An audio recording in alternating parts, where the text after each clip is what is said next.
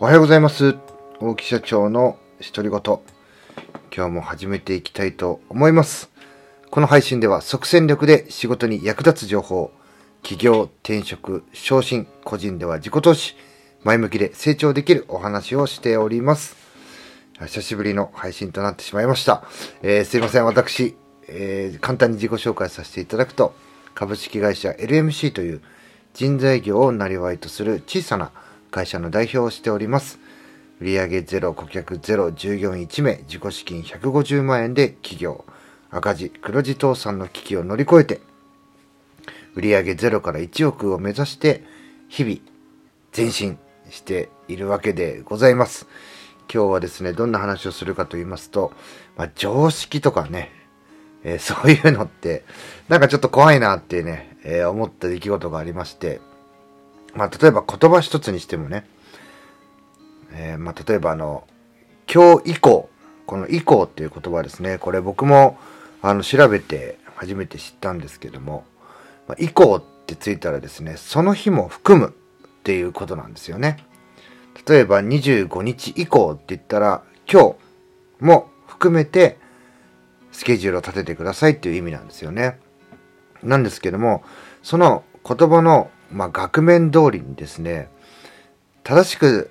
まあ、お客さんとか相手がね、使ってるとは限らないんですよ。だ以降って言ったら、今日も含むなのに、今日はやめてくださいねっていうことだったりするんですね。なので、まあ、今日以降、2月25日以降って書いてあったからって言って、じゃあ今日アポイントを入れたりすると、それは非常識でしょうみたいなね、話になってしまったりするんですよね。今日の今日ですかみたいな。いや、だってあなたが以降って、2月25日以降って言ったじゃないですかって言ったってね。それってやっぱ通用しないんですよね。まあこういうのはね、コアビリーフって言いまして、まあ、こうあるべきっていうのはね、やっぱしこう、自分が決めるんじゃなくて、相手が決めるんだっていうところでね、えー今日以降って言ったから今日すぐ行った方がいいかなと思って予定立てたのにっていうね、それをね、こう、逆に相手方はそうは思ってなくて、それが悪い、悪いことのようにね、えー捉えられてしまうっていうね、まあ非常に難しいんですけども、まあそんなことでね、えーなんでって、ちょっとね、あの、悩んでる部下の話をね、まあ悩んでるというか、どうしてなんだろう、ちょっとわかんないんですけど、って言ってね、えー聞いてる、聞いてきたあ部下がちょっと昨日いましてね。で、僕もその言葉の意味自体は分かってなかったんですけども、まあ常識的にね、まあ常識的にってこの常識っていうのも、まあ言葉からしたら正しいんですけど、まあ普通はね、まあお客さんもいきなり今日、まあメールとかで投げて、じゃあその、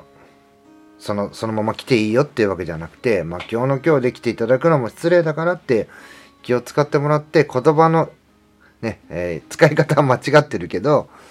まあ今日じゃなくて明日来てねみたいなそういう気遣いがあった上での話だったんじゃないの？だからまあいきなりね、そういう気遣いがある中で、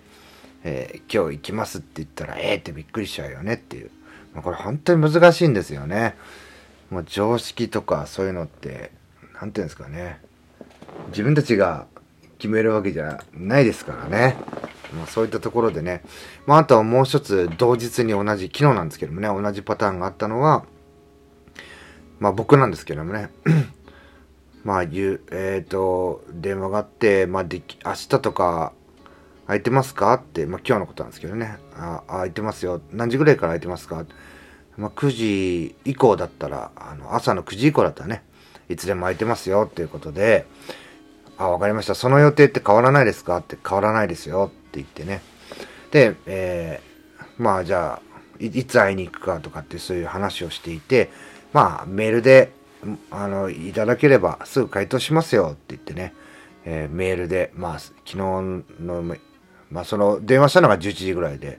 まあメールとか何時でも大丈夫ですか？って言ったら、まあ基本的には夕方6時前だったら、みたいな話でね、3時ぐらいにメールしたんですよね。そしたらね、すぐ電話かかってきて、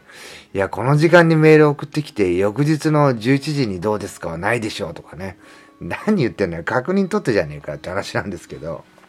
まあ、そんなもんなんですよね。向こうがあの、まあ、額面通りに本当にこう、受け止めるって、まあ、こんなことやってるとね、じゃあその何でもかんでも相手に合わせなきゃいけないのかとかね、えー、正解をなんかね、えー、求めなきゃいけないのかってね。まあこんなことをしながらね、あ、ここの相手さんはこうなんだ、あそこの相手さんはそうなんだっていうことを知っていく。で、そこにね、まあ合わせながら、あこちらにも合わせてもらいながらっていうね、バランスをとっていくしかないのかなっていうね、そんな風に思うような出来事がありましたんで、まあ言葉がこうだから、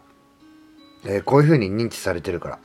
相手がこういう風に言ってるから、それがね、じゃあ100%正しいのかって言ったら、まあ、正しいことの方が多くても、そうじゃないこともあるよっていうところをね、視野に入れながら、じゃあ分かんなかったら、まあこういう風にして、まあ何日以降って書いてあるんですけども、まあ、こちらのね、手前勝手な、ちょっと都合で申し訳ないんですが、今日空いてますんで、今日の何時頃いかがですかっていうようなね、ちょっとこう、前段を交えながら、前段というかね、そういう言葉を添えながら、交渉してみるっていうのが、改めて大事だなというふうに思った一日でございました。今日はですね、えー、まあ、常識、このね、まあ、ツイートもしたんですけれども、常識を疑い、その言葉、額面通りに相手がね、その言葉を使っていたりとか言っていたりっていう確証はね、どこにもないですよっていうね、お話ですね。まあ、社長の私ですら判断間違えることたくさんありますから、社長だからね、すべて正しいみたいなね、そういう極端な見方っていうのはね、ダメだよって、じゃあ誰を信用すればいいのかって、そういう話じゃなくて、確認すればいいっていうだけの話ですね。一文添えて確認すればいいじゃないという話をさせていただきました。最後まで聞いていただきありがとうございます。また、次の配信もぜひ遊びに来てください。さよなら。